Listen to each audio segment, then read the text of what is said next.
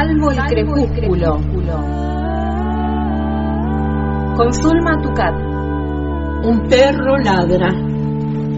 Solo está su voz en la tarde que cae.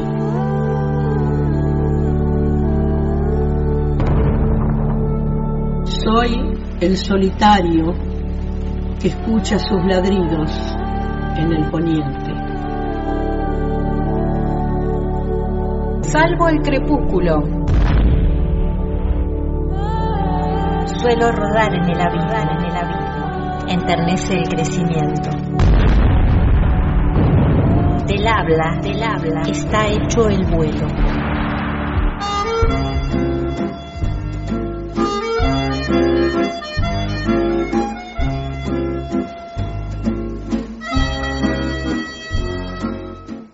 Buenas tardes a todos, a todes. Mi nombre es Ulma Tucat y estamos aquí para compartir la literatura en el micro Salvo el Crepúsculo en el programa El Hilo Invisible por la radio Antena Libre, la radio de la vida. ¿Cómo están ustedes?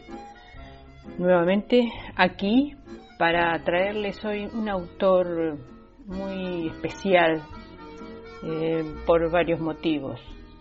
Primero porque pasó bastante desapercibido, tuvo una vida breve y además porque fue considerado un escritor maldito. No, hace mucho Estela Maris Pochian hablaba de las vanguardias en su micro Luz de Invierno eh, de cine. Bueno, y también en la literatura hay vanguardias, son literaturas que han trascendido y transgredido, podríamos decir.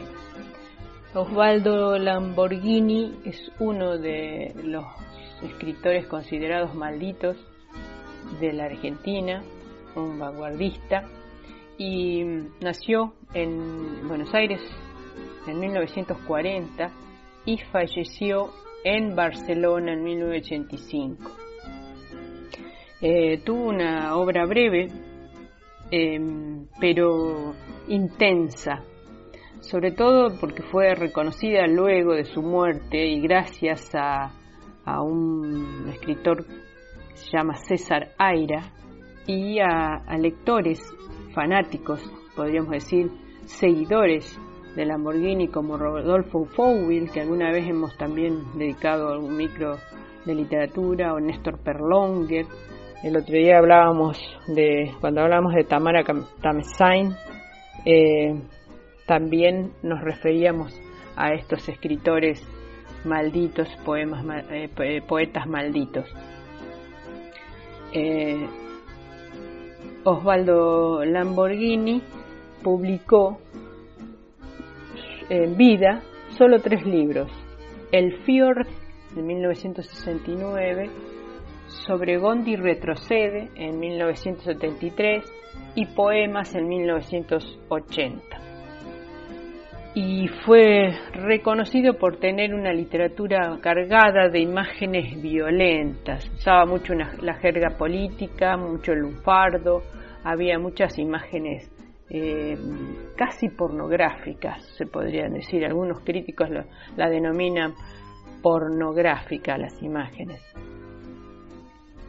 Era hijo de un ingeniero que trabajó para el gobierno de Juan Domingo Perón por lo que durante su juventud este, estuvo muy afín al partido peronista y también adquirió eh, un cierto protagonismo.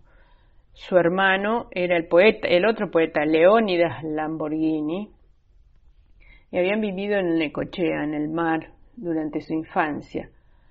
Eh, como decíamos, en 1973 llega la publicación de Fjord y su participación activa en el peronismo eh, fue decreciendo eh, porque había muchas alegorías en sus textos hacia el peronismo y porque decidió emprender un camino diferente en cuanto a lo político. Tras el golpe de Estado de 1976, se exilió en España y allí se radicó, vivía en Barcelona, hasta que falleció en 1985 de un infarto. Tenía 45 años, nada más. Eh, otro escritor, Roberto Bolaño, confesó no haberlo podido leer y bueno, hizo una crítica bastante severa de la literatura de Lamborghini. Pero mm, es necesario aclarar que no siempre la literatura es color de rosa, así que em, es, entendible que otros escritores decidan eh, no leer las obras de sus colegas o, intentar leerlas y no poder y hacer una crítica, como el, en el caso de Bolaño. Pero el Osvaldo Lamborghini tuvo sus seguidores y hubo todo un movimiento de, poetas malditos que hicieron eh, que su poesía fuera una provocara una ruptura en todos los cánones literarios y bueno, y hemos hablado también en estos micros de, esos autores, ¿no? Los poetas malditos, los poetas surrealistas, se los catalogó como locos, como fuera de, lo normal, pero es una, literatura que existe y es una literatura que tiene muchos seguidores. Por eso es que queríamos compartirla para aquellos que les interese. Si es cierto, el Fjord es una obra que se podría decir este, bestial, eh, pero es, está muy bien escrita, este, transmite ese, ese, dolor, la violencia, la crueldad, y y hay que armarse de coraje para leerla y, bueno, y, terminarla sobre todo, lo que no pudo hacer Bolaños. Y bueno, y yo me incluyo con Bolaños, llegué hasta la mitad, es atrapante, atrapa, pero llega un momento que, que agobia. De todas maneras, aquellos que son osados en la literatura pueden inmiscuirse en el mundo Lamborghini, sobre todo leer esta, este relato, es un relato corto que se llama El Fjord pero también existe poesía de Lamborghini, eh, también con un lenguaje bastante eh, realista, cruento, podríamos decir, alegórico en otros. Hay una que dice,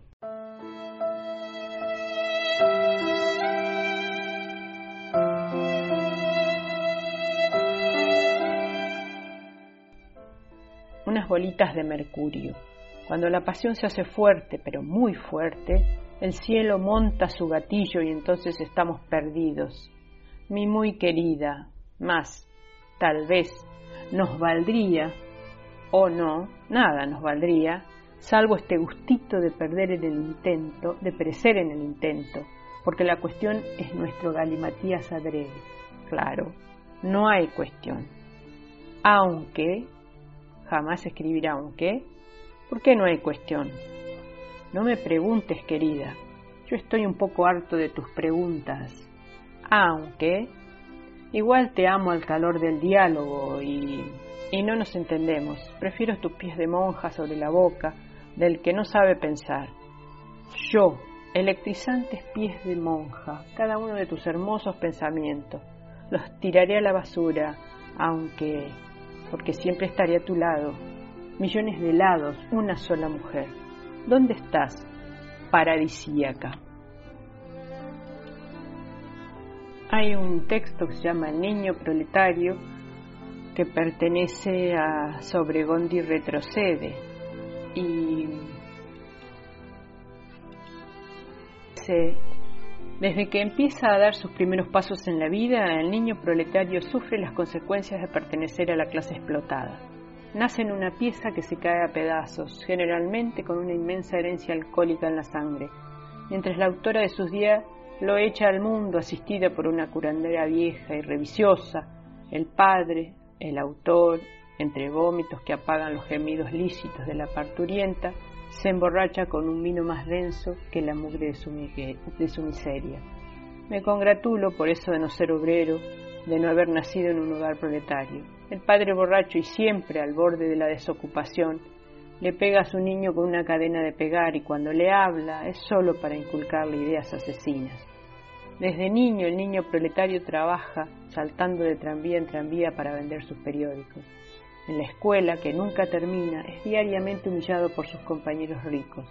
En su hogar, ese antro repulsivo asiste a la prostitución de su madre que se deja tincar por los comerciantes del barrio para conservar el fiado.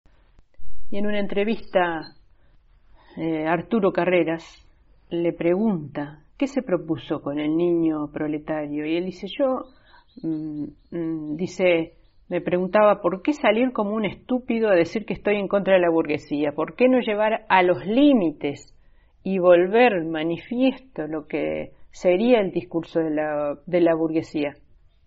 ¿Qué va a quedar comprometido? Él se confiesa que en ese momento no conocía a Freud. Entonces, este, plantea el término yo como importante, eh, pronombre gramatical yo, ¿no? ¿Qué quiere decir yo? Dice él. Yo en esa época no tenía nada que ver con Freud, no había una idea de la cosa esta de elidir el sujeto, cambiarlo de posición en el discurso. Y este trabajo fue previo a todos los estudios psicoanálisis que él luego realizó, sobre todo estudió Lacan. Le define este libro como una parodia, mejor dicho, dice, lo definió mi hermano así, es una parodia, eh, que habría que analizarla en profundidad, dice, psicológicamente.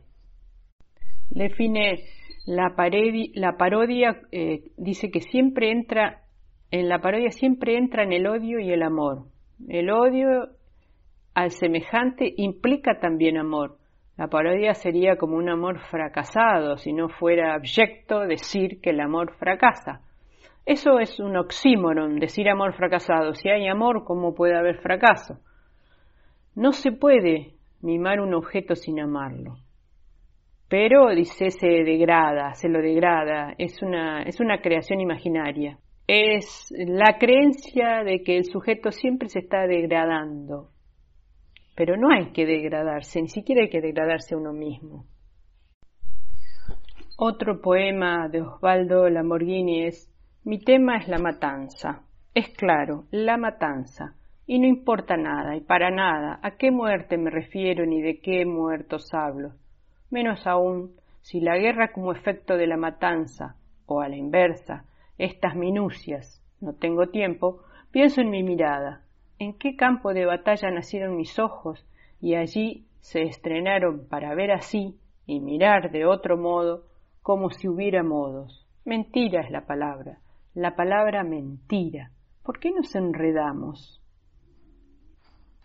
Sebregondi retrocede, eso es su segundo libro, y es eh, una novela que primero había pensado como libro de poemas y tiene en la tapa el mismo emblema que aparece en el libro El Fjord, un dedo señalando hacia arriba entre fálico y tipográfico.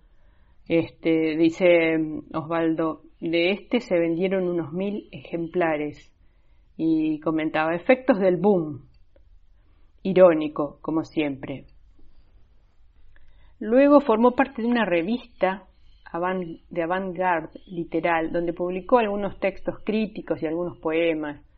Y bueno, y siempre sus poemas causaron una impresión eh, fuerte no solo en, su, en la sociedad en, general, lo leía poco la sociedad, sino en su entorno más cercano.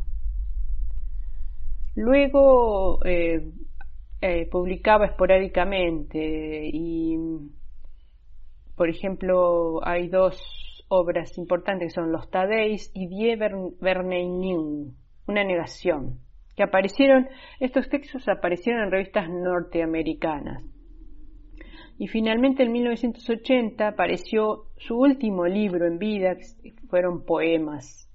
Después se, iba, se fue a Barcelona eh, en 1982 regresó enfermo, escribió en Mar del Plata una novela que se llama Las hijas de papel, pero no se preocupó por publicarla, ni siquiera la había, mm, la había escrito, la había mecanografiado.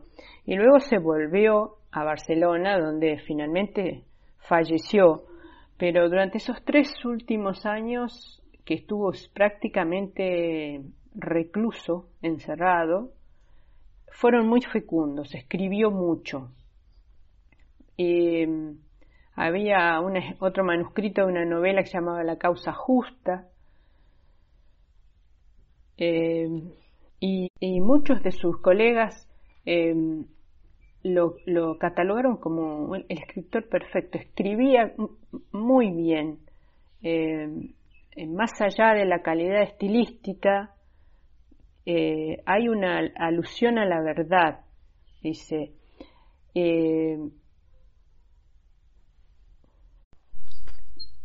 la Argentina lamborghiniana es el país de la representación. El peronismo fue la emergencia histórica de la representación. La Argentina peronista es la literatura. El obrero es el hombre al fin real que crea su propia literatura al hacerse representar por el sindicalista. Según Lamborghini, el asesinato de Bandor es el asesinato simbólico de la clase obrera argentina siempre aparece como un símbolo.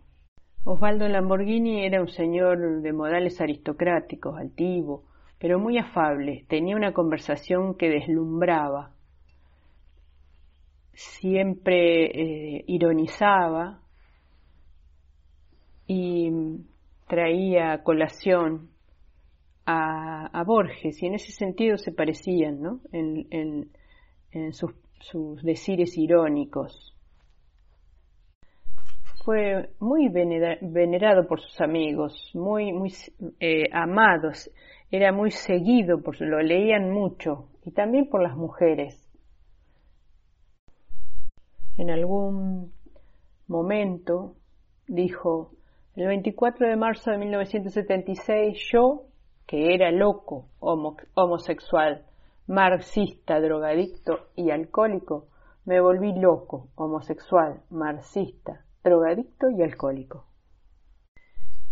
Aceite de colza, jeta morada, culo verde, como dice el corazón. Está dicho en Val, Valverde. Hostias, estamos en España. España la imbécil. Ahora solo poemas divertidos, solo el ridículo, después de la terrorífica pérdida de la lengua. España, España la imbécil. Ostras, vosotras, vos, ostras. En Cataluña trancat en lugar de cerrado. Closet, please, closet. Debe haber algo peor todavía que ser un canalla y encima boludo, inteligente, poco. El océano Atlántico es una inmensidad irreversible. No harán jamás un mundo estos pueblitos. España es una mentira, no un mito. España es vil, como toda desgracia. De los sueños, de la mitad del mundo, de Viena invadida por los nazis, y de Buenos Aires, Buenos Aires, España, aquí. Es aquí la nostalgia del significante. Como verán, un escritor sumamente transgresor que irrumpe y eh, desestabiliza el canon literario y por eso es resistido por muchos y adorado por otros.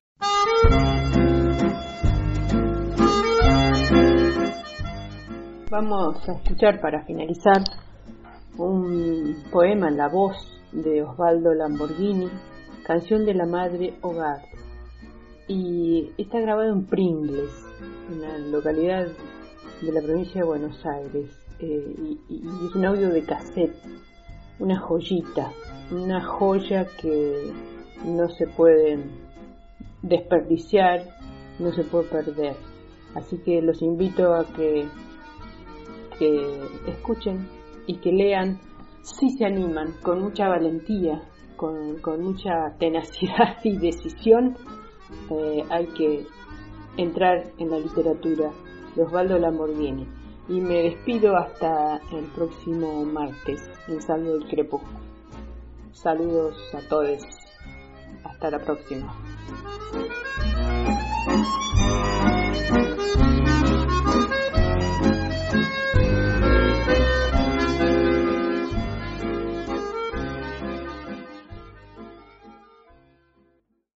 Cosas que más me gustan de las que he escrito